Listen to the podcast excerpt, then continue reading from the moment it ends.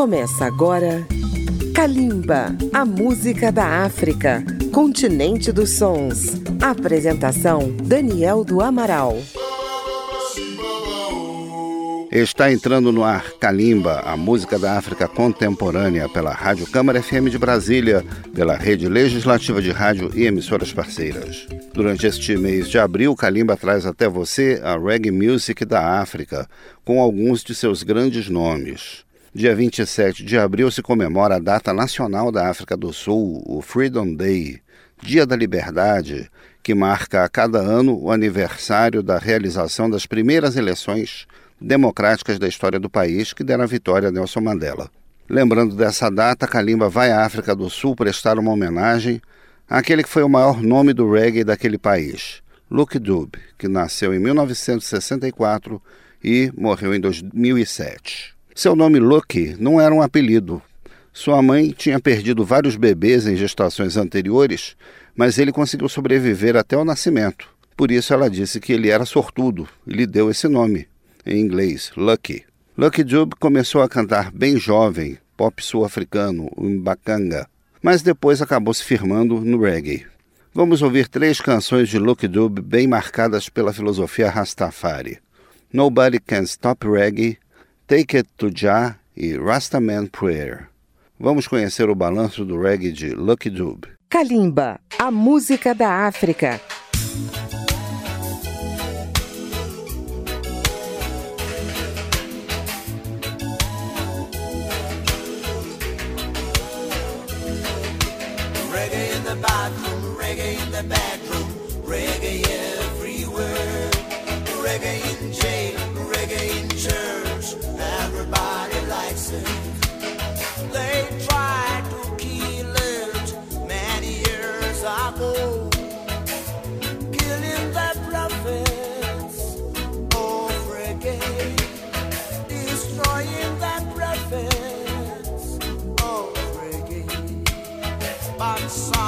Nobody can